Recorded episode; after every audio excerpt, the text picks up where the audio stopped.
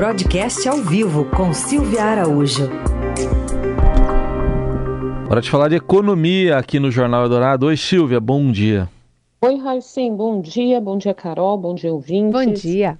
Bom, vamos começar falando da decisão de ontem do Copom de manter os juros básicos em 13,75% ao ano. Tem muito a ver aí com o governo Lula, essa decisão? Pois é, Raíssen, o Copom não foi explícito, né? Ele não falou de PEC, mas ele falou de incerteza fiscal. E quando se fala em incerteza fiscal, ele está muito preocupado com o que vai acontecer no ano que vem, né? Com o orçamento do ano que vem, os gastos do ano que vem. A gente já falou bastante disso aqui é, no jornal, até antecipando um pouquinho, falando que esse recado, né, que viria após a decisão, a divulgação da decisão, com esse comunicado, é, seria bem importante entender o que, que o Copom está pensando, o que, que os diretores do Banco Central estão pensando daqui para frente e tentar extrair daí o que virá de política monetária. Bom, o recado principal é preocupação com a parte fiscal do país a partir do ano que vem.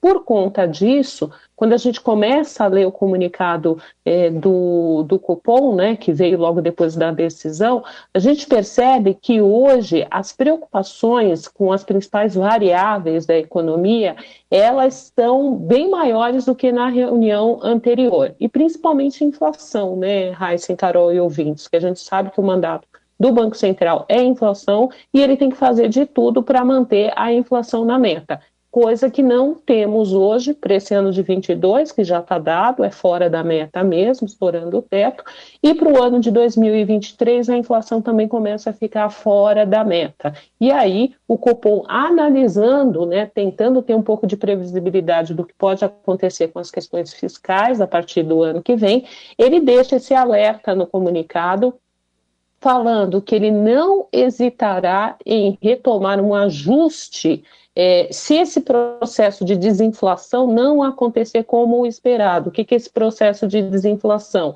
É ancorar as expectativas da inflação para as metas previstas pelo Conselho Monetário Nacional. E aí, como a gente falou aqui, para 2022 a meta já estourou, para o ano que vem também a meta, né, pelo menos nas projeções, está estourada, e aí ele olha para um horizonte mais longo, está olhando lá para 2024. É, ele diz que as incertezas sobre esse futuro do arcabouço fiscal elas são bastante relevantes né, nesse momento, então tudo vai depender o, o afrouxamento, o início do afrouxamento da política monetária que quer dizer isso? Começar a reduzir a Selic, tudo isso vai depender do encaminhamento desse arcabouço fiscal, né, Heisen, que a gente viu com a aprovação da PEC na CCJ, a PEC da transição, né, na CCJ, e ontem no plenário do Senado em dois turnos, tem aquele dispositivo de que o governo Lula deve apresentar até agosto do ano que vem aí as linhas de um novo arcabouço fiscal. Então, esse compromisso foi condicionado à aprovação da PEC, e aí o, o, o pessoal do Banco Central também vai esperar as diretrizes desse novo arcabouço, arcabouço fiscal para começar a ter um pouco mais de, de, de, previsibilidade, né, como se fala na economia, do que vai acontecer no ano que vem, para tentar uh, começar a sinalizar a redução, o início da redução das taxas de juros. Anteriormente, isso era previsto até para meados do ano que vem. Mas diante de todas essas incertezas, tem muita gente achando que isso só pode acontecer no terceiro trimestre do ano que vem.